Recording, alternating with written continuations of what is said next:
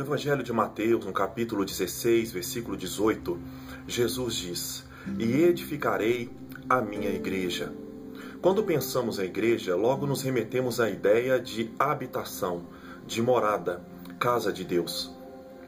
A ideia de casa de Deus no Antigo Testamento está diretamente vinculado ao templo, ao tabernáculo, a um lugar. Essa ideia evolui radicalmente no Novo Testamento.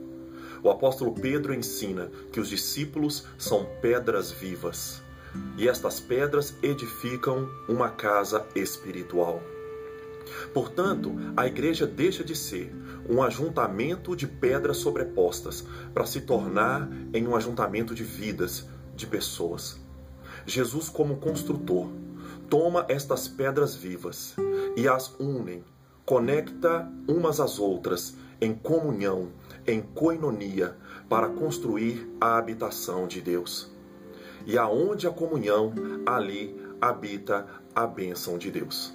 Que Deus a cada dia possa nos fazer sua morada, sua casa, sua igreja. Que Deus nos abençoe em nome do Senhor Jesus. Amém.